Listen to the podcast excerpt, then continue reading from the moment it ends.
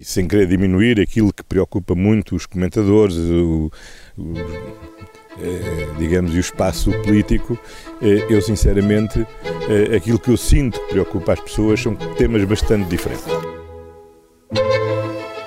Viva! Está com o Expresso da Manhã. Eu sou o Paulo Baldaia.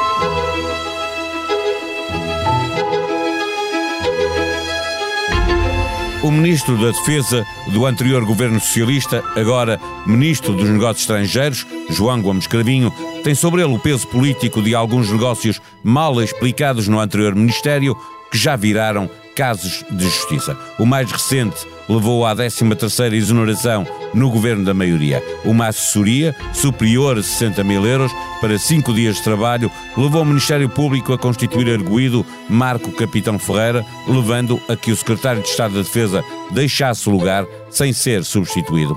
O mais caricato neste caso é que a assessoria de Capitão Ferreira, numa adjudicação para manutenção de helicópteros e que falhou o visto do Tribunal de Contas, é que o negócio acabaria anulado por decisão do Ministério. Porquê? É o que falta explicar. De trás veio polémica maior, com uma derrapagem superior a 2 milhões de euros nas obras do Hospital Militar de Belém. Alguns dos arguídos nesse caso cruzam-se com a mais recente história e ajudam a alimentar a suspeita de que pode ter havido cruzamento de favores. É certo que o Ministério Público puxou o fio à meada e foi encontrando casos diferentes envolvendo as mesmas pessoas, mas também é verdade que a presunção de inocência se mantém e o que parece inexplicável tem muitas vezes a explicação. Vítor Matos é jornalista do Expresso, tem escrito sobre esta matéria e está neste episódio do Expresso da Manhã para nos ajudar a perceber que problemas na defesa tem esta maioria. O Expresso da Manhã tem o patrocínio do BPI, patrocinador oficial das seleções e do futebol feminino. O mundo já está a mudar o mundo. Banco BPI, Grupo CaixaBank. Viva Vitor Matos.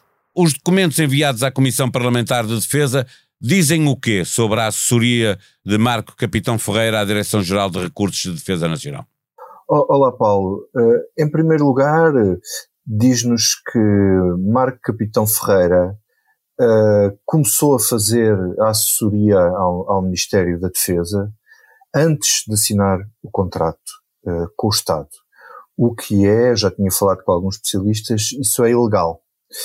Uh, é uma ilegalidade, digamos assim, corriqueira por causa dos procedimentos de contratação e às vezes o, o, trabalho tem que ser feito mais rápido do que os procedimentos de contratação obrigam e, e não sendo, não, não diria que é uh, o, uma ilegal, uma, uma irregularidade. Uma ilegalidade grave. Eh, só lembrar a quem nos ouve que é, eh, que é a mesma ilegalidade para a qual foi acusado Miguel Alves, no, no, que o fez sair do governo quando estava secretário de Estado adjunto do Primeiro-Ministro. Mas aqui a questão é que o procedimento todo já tinha, já tinha, portanto, o procedimento do concurso dele já tinha sido concluído ou seja, a Direção-Geral de Recursos de Defesa Nacional tinha uh, convidado três juristas.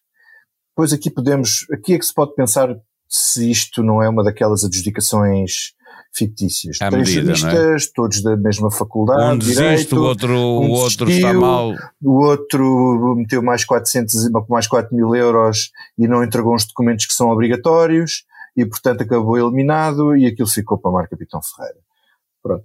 É especulativo, não temos provas de dizer que aquilo foi feito à medida, mas a verdade é que os outros. Uh, de qualquer não... forma, é por causa desta matéria que ele está constituído arguído na Operação Tempestade Perfeita?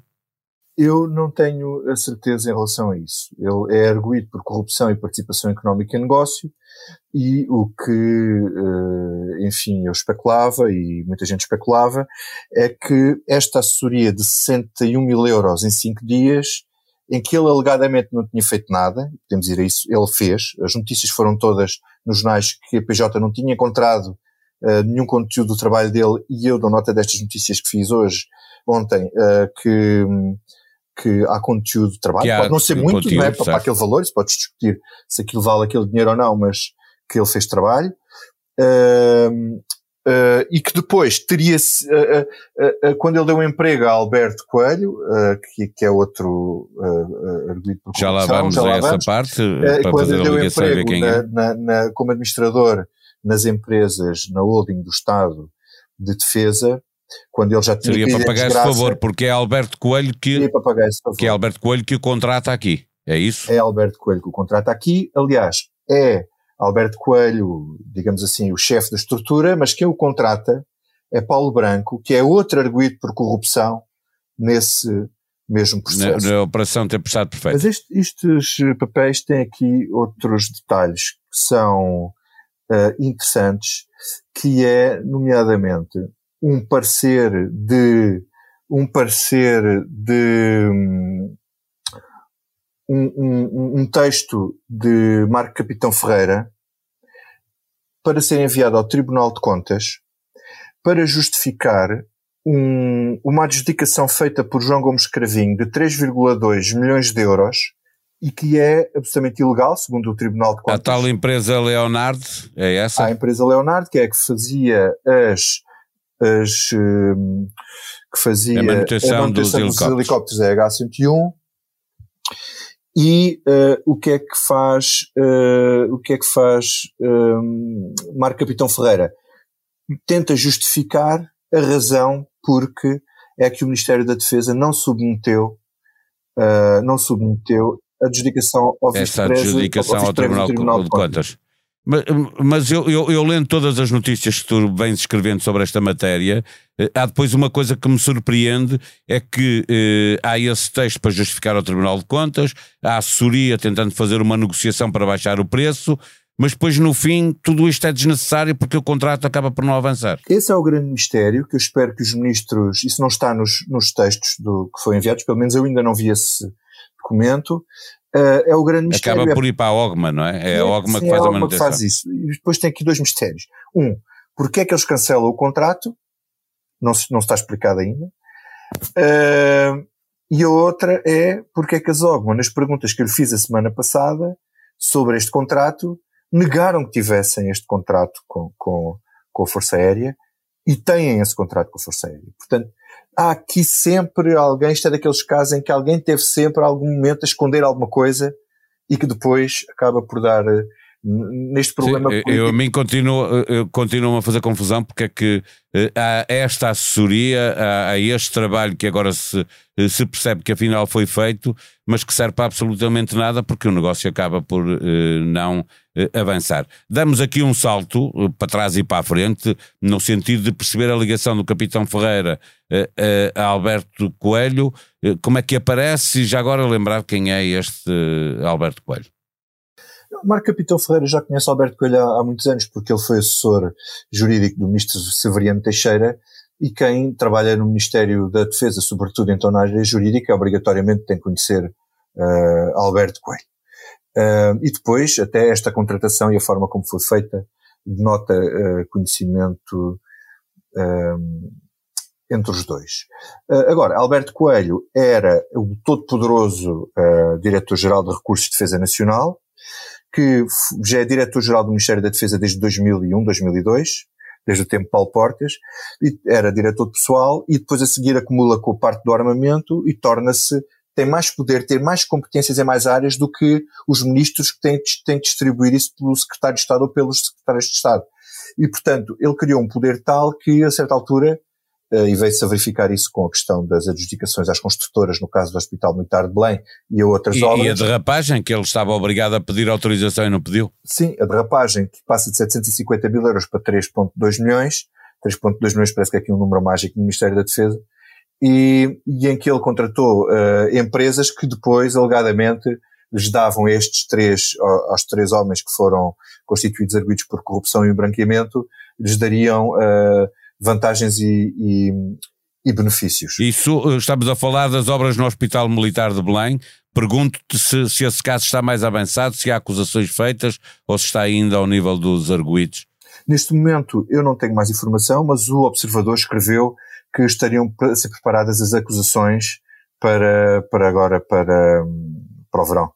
Eh, finalmente, há aqui também uma componente política nesta história, porque estamos a falar eh, eh, de um ministro, João Cravinho, que, que é hoje ministro dos Negócios Estrangeiros, mas que era ministro da Defesa na altura destes, destes acontecimentos. O Presidente da República já tinha deixado claro que fez força para que ele não continuasse na Defesa. O ex-secretário de Estado, Jorge Seguro Sanches, há, há várias notícias mostrando que esteve em desacordo com o ministro a propósito exatamente de, quer destas obras no hospital, quer de, de, do lugar de, Alberto Coelho.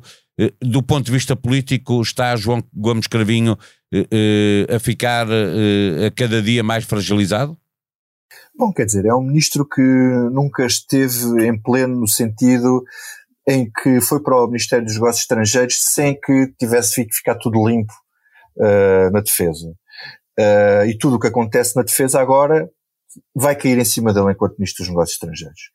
Uh, a divergência dele com o Seguro Sanches foi porque ele nomeou Alberto Coelho para a IDD, para essa empresa do Estado que era liderada por Marco Capitão Ferreira, e hum, Seguro Sanches não soube, e foi Seguro Sanches que desencadeou todo o processo que vem desaguar na Tempestade Perfeita, e mais tarde diz-lhe que não concordava com aquilo, quando soube pelos jornais, porque ele não lhe disse, e depois ele ter-lhe dito, aliás já disse, isto, já disse isto numa comissão parlamentar, o próprio João Gomes Cravinho, que o secretário de Estado não tinha competências nesta matéria. Quanto a Marcelo Rebelo de Sousa, foram muitos processos, um deles foi o processo de reforma da estrutura superior das Forças Armadas, em que o ministro fez isto contra as estruturas contra os, contra os chefes militares e contra os antigos chefes. Foi com pouco tato político que a coisa foi feita, mas depois, a gota d'água, foi quando uh, Gomes Cravinho e António Costa uh, decidem uh, nomear o almirante Gouveia Melo para chefe de Estado-Maior da Armada, da Armada sem dizer ao Presidente, e o Presidente põe os pés à parede e obriga-o a esperar ainda uns meses e não nomeia imediatamente. E, portanto, sendo uma, uma zona em que ele, o Presidente é Comandante Supremo das Forças Armadas, parece que Marcelo Rebelo de Sousa não gostou da experiência uh, de lidar com Cravinho. Não sei como é que é a experiência dele a lidar com Cravinho agora nos negócios estrangeiros, que também é uma área. Também é, são áreas partilhadas, sim, não é? Áreas se cruzam, de, pelo menos. Marcelo sim, criou sim. uma grande relação, uma relação muito boa com, com, com Augusto Santos Silva. Uh, não sei se tem a mesma relação com, ou a mesma química com João Gomes Cravinho. Primeiro foi a indignação com um cartoon contra António Costa, da autoria de um professor, exibido numa manifestação considerado racista por muita gente. Depois foi o cartoon de Cristina Sampaio, foi divulgado na RTP, em que um polícia, treinando numa carreira de tiro, era tão ou mais certeiro quanto mais escuro era o seu alvo. Desta vez, a crítica não era porque o cartoon era racista, era porque criticava o racismo nas forças de segurança. Há 30 anos, 28 mil portugueses assinaram uma petição contra um cartoon em que António enfiou o nariz de João Paulo II num preservativo mas poucas vezes se deve ter falado tanto de cartoons em Portugal como no último mês. É sobre eles, mas também sobre indignação, tentativas de censura e as redes sociais que Daniel Oliveira conversa com Cristina Sampaio, André Carrilho, António e Nuno Saraiva, quatro dos melhores cartunistas portugueses. É esta a proposta que vos deixo, uma belíssima hora e meia de conversa a cinco no Perguntar Não Ofende. A sonoplastia deste episódio foi de João Martins. Nós vamos voltar amanhã. Até lá, tenham um bom dia. Expresso da Manhã tem o patrocínio do BPI, patrocinador oficial das seleções e do futebol feminino. O mundo já está a mudar o mundo. Banco BPI, Grupo CaixaBank.